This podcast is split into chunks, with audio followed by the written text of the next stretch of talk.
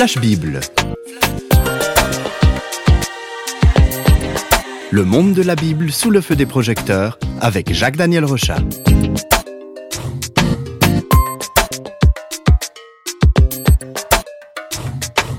Bonjour Jacques Daniel. Bonjour.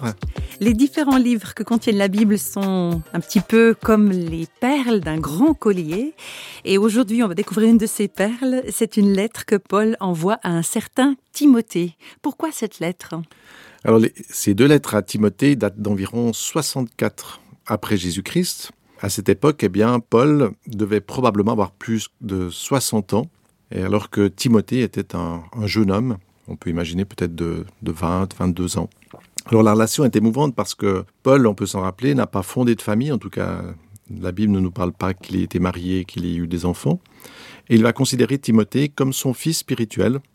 On peut écouter ce qu'il dit au verset 2 de ce premier chapitre. Timothée, mon enfant légitime en la foi, que la grâce, la miséricorde et la paix te soient données de la part de Dieu le Père et de Jésus-Christ notre Seigneur. Donc euh, on sent une complicité entre un vieux monsieur et un jeune euh, qui commence sa vocation. Paul, c'est donc le plus expérimenté des deux. Oui, alors Paul a un palmarès impressionnant. Il a fondé de nombreuses églises, il a fait des voyages périlleux, il a été persécuté, il a été frappé, emprisonné pour sa foi. Et un petit peu comme un vieux soldat, il pourrait afficher ses médailles et puis en mettre plein la vue à Timothée en disant Ou alors toi, mon petit. Euh, je vais t'apprendre la vie. je vais t'apprendre la vie. Mais pas du tout. Paul va considérer que c'est un cadeau qu'il ait pu servir le Christ. Et puis, on peut écouter ce qu'il dit justement dans ce premier chapitre. Moi qui étais auparavant un blasphémateur, un persécuteur, un homme violent, j'ai obtenu miséricorde parce que j'agissais par ignorance dans l'incrédulité et la grâce de notre Seigneur a surabondé avec la foi et l'amour qui est en Jésus-Christ. Jésus-Christ est venu dans le monde pour sauver les pécheurs dont je suis le premier. C'est pas la première fois hein, que Paul se présente comme euh, celui qui a besoin de la grâce du Christ. C'est un homme humble finalement. Oui, tout à fait. On pourrait, justement, on aurait pu dire, il présente ses médailles, pas du tout. Il présente pas ses diplômes, tout ce qu'il a fait, mais au contraire, son point de départ, c'est de dire, mais voilà ce que moi j'ai été. il va le dire, moi j'ai persécuté les chrétiens. Moi j'ai été celui qui a commencé par faire le mal. Et c'est très émouvant, cette humilité, cet homme qui a énormément de capacités, mais qui commence par dire euh, d'où il est parti il a vécu la grâce. Il a compris que Dieu aime les hommes, qu'il désire les sauver, et pour lui c'est le centre. Donc cette reconnaissance de cette grâce qu'il amène aux autres, eh bien lui-même il l'a vécu, et c'est ce qu'on peut découvrir dans le chapitre 2. Dieu veut que tous les hommes soient sauvés et parviennent à la connaissance de la vérité, car il y a un seul Dieu et aussi un seul médiateur entre Dieu et les hommes, Jésus-Christ, homme qui s'est donné lui-même en rançon pour tous. Donc c'est ça, hein, pour Paul, euh, l'amour c'est le centre.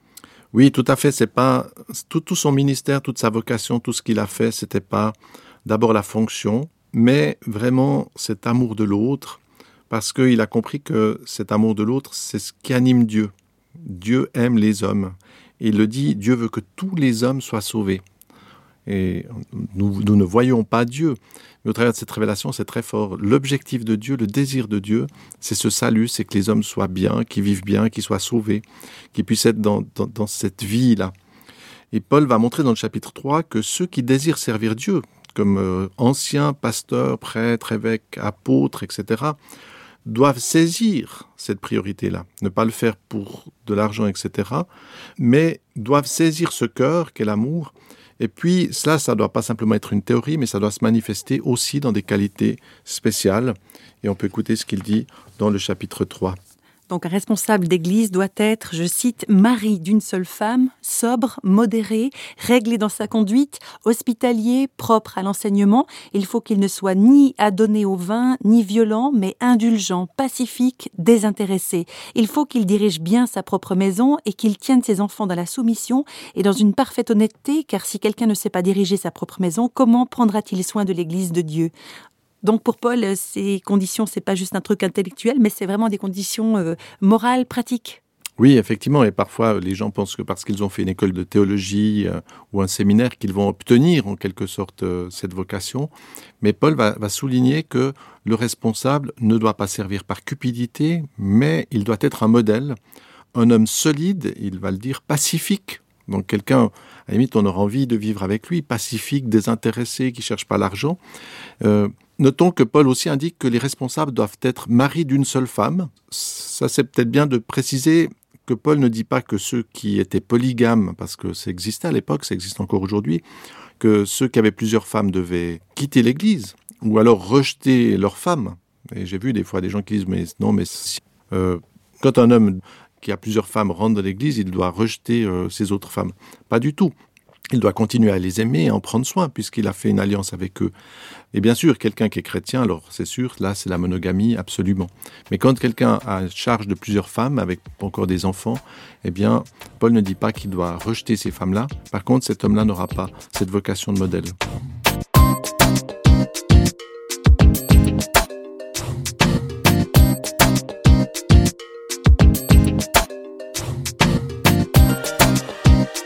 Dans le chapitre 2 de cette lettre à, Timothée, il y a un texte où Paul demande aux femmes de se taire et d'écouter en silence. Alors, euh, il y a certaines personnes qui utilisent ce texte pour dire que les femmes n'ont pas le droit d'enseigner dans l'Église. Vous voyez ça comment, vous, Jacques Daniel? Alors oui, je pense que c'est très légitime à, une femme qui m'interroge de poser cette question. Pour comprendre ces paroles de Paul, il faut se rappeler qu'à cette époque, euh, l'Évangile est confronté à une culture profondément païenne. À cette époque, on sait que l'empereur, par exemple, était considéré comme un dieu. Les populations suivaient toutes sortes de fables. On peut le voir encore dans des, dans des régions reculées. Il y a toutes sortes de superstitions, de fables mythologiques, etc. Les populations faisaient des sacrifices aux idoles. Tout le monde était imprégné par ces spiritualités et même les femmes, là, jouaient un rôle, de, on pourrait dire, de, conducteur, de transmission de toutes ces, ces superstitions. Donc à cette époque, autant les hommes que les femmes, il y a en fait pas beaucoup de personnes qui connaissent vraiment le, cœur du message de l'Évangile.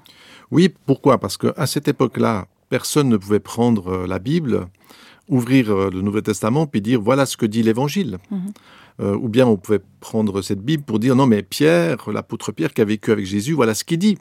Ou bien Jean, ou bien Paul.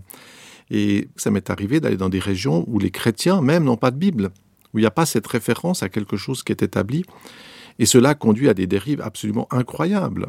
Et j'ai vu des endroits où vous avez des, des personnes qui vont même jusqu'à se prendre pour le Christ, ou bien se prendre pour le Saint-Esprit. Donc c'est des aberrations absolues. Et sans une base solide, eh bien, l'Église va naturellement tomber dans une forme de dérive. Donc la, Bible change la situation? Oui, foncièrement, parce que même aujourd'hui, moi-même qui enseigne et qui, qui enseigne parfois dans des églises, quand j'apporte un message, je ne vais pas euh, apporter la révélation de Jacques Daniel Rochat. Non, pas du tout. Quand je vais enseigner, je vais m'appuyer sur les enseignements donnés par le Christ et les apôtres. Et ces enseignements, je, les ai à disposition au travers de la Bible. C'est une référence. Donc nous sommes des transmetteurs, nous ne sommes pas des gens qui devons élaborer et poser les fondements de la révélation. Ça, ce sont les apôtres qui ont pu le faire, comme Paul. C'est pourquoi à son époque, c'était très dangereux que des femmes ou que des hommes commencent à dire n'importe quoi, à dire oui, mais Jésus, etc., et d'ajouter toutes sortes de superstitions. Paul avait grandement peur de cela. Mais aujourd'hui, eh bien, les hommes, les prédicateurs, les enseignants, les pasteurs et les femmes, bien sûr, sont des personnes qui transmettent une révélation qui a été donnée. Et si nous sommes dans cette humilité par rapport au message qui est dans la Bible, à cet héritage des apôtres, eh bien, euh, nous pouvons apporter ces choses. Et les femmes peuvent tout à fait le faire. Hein, qu'une femme qui va enseigner va pas enseigner de n'importe quoi, elle va transmettre cette révélation biblique. Et on peut juste souligner que les femmes ont été les premières à transmettre la bonne nouvelle de la résurrection de Jésus-Christ. Donc si Dieu a choisi des femmes pour transmettre euh, cette bonne nouvelle, eh bien ça montre qu'elles peuvent tout à fait transmettre et enseigner dans l'Église, pour autant qu'elles soient dans cette humilité de reconnaître qu'elles apportent quelque chose qui a été donné par les apôtres c'est important de souligner. Hein. On a vu que le manque de référence euh, peut conduire à des, dérives graves. Euh, est-ce qu'il existe encore d'autres dangers? Oui, malheureusement oui, et on, on, va les voir dans le chapitre 4, lorsque Paul va mentionner que certains hommes trompeurs vont détourner les hommes de la vérité. Et on peut voir dans l'Église qu'il y a les, ennemis de l'extérieur. Il y a eu parfois des persécutions déjà à cette époque-là, des persécutions très violentes. Mais il y a aussi un mal intérieur qui est en quelque sorte comme ce ver qui peut se mettre dans le fruit, s'en nourrir, et qui peut corrompre finalement l'Église par des dérives intérieures. Et Paul va être très attentif à ces dangers, le légalisme de transformer l'Église par toutes sortes de commandements, tu dois faire ça, tu dois faire ci, tu dois faire ça, des scandales comme des abus de toutes sortes, la dérive bien sûr sur l'argent, etc. Euh, et quand on regarde l'histoire, on se dit, mais est-ce que certains n'ont pas même jugé, frappé, torturé, ou même tué au nom du Christ? Donc c'est pas pour rien qu'on dit que l'habit ne fait pas le moine. Hein. C'est pas le titre de pasteur, d'ancien, de diacre, de prêtre, même d'évêque euh, qui fait la vocation de quelqu'un. Hein.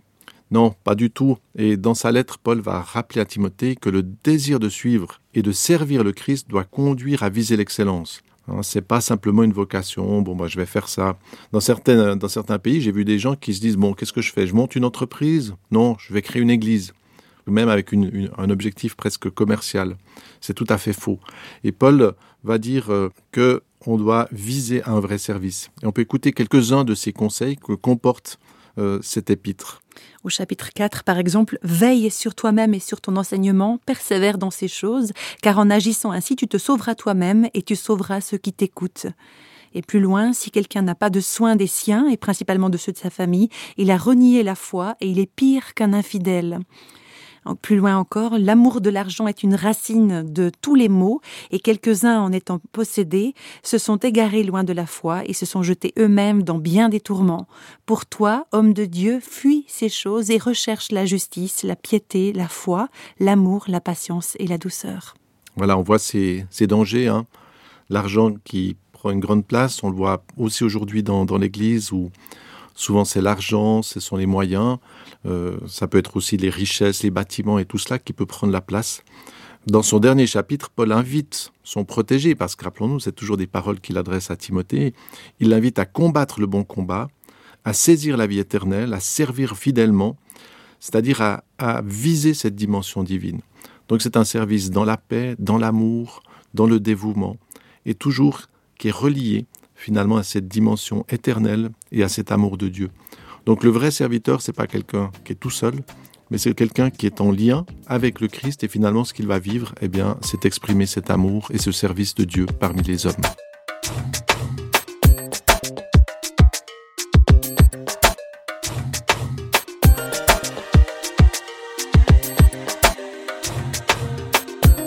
Jacques Daniel, quelle conclusion nous donnons à cette émission aujourd'hui? Alors dans son dernier chapitre, Paul recommande aux riches de ne pas s'attacher à leur richesse égoïstement en pensant qu'elles leur donneront une garantie. Aujourd'hui, on parle beaucoup d'assurance, de garantie, euh, d'avoir un petit pactole quelque part pour les coups durs. Euh, mais Paul rappelle que ces richesses ne traverseront pas la mort. Alors Paul dit, il faut les utiliser pour faire du bien. Si tu as reçu quelque chose, pas seulement de l'argent, mais du capital, des compétences, eh bien, utilise ces choses, utilise ton temps pour faire du bien, pour apporter quelque chose pour servir, pour être ce témoin sur la terre. Donc tout ce qu'on a, tout ce qu'on est aussi, c'est potentiellement euh, une, capacité de service? Oui, et je trouve que c'est très dynamique cette vision, parce que souvent les gens pensent que euh, on doit donner de l'argent pour l'œuvre de Dieu, etc. C'est beaucoup plus dynamique de se dire servir le Christ, c'est pas l'affaire de professionnels, de gens qui ont reçu je sais pas quoi, mais chaque personne, chaque homme de bonne volonté peut entrer dans ce service, donner son temps, ses compétences au service de l'amour. Ça peut se faire dans sa famille. Et une mère qui aime ses enfants, qui en prend soin, c'est un service pour Dieu, euh, en aidant ses voisins, en assistant les démunis, en étant aussi des gens compétents qui peuvent accomplir des choses. C'est une dynamique assez excellente, c'est-à-dire je suis en lien avec cet amour de Dieu, cette générosité, eh bien, que je peux accomplir, c'est le vrai service. Non seulement c'est une belle qualité de vie, mais c'est aussi ce que Paul va souligner à la fin, c'est cela le vrai trésor de la vie véritable.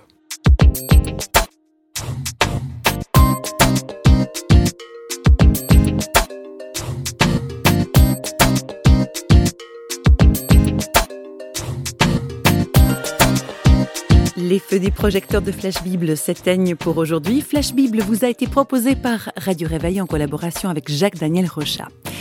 Si vous voulez nous contacter par courrier postal, vous écrivez à Radio Réveil, boîte postale numéro 1, 25 301 Pontarlier, CEDEX, France. Et vous pouvez également nous contacter au travers du site www.parole.ch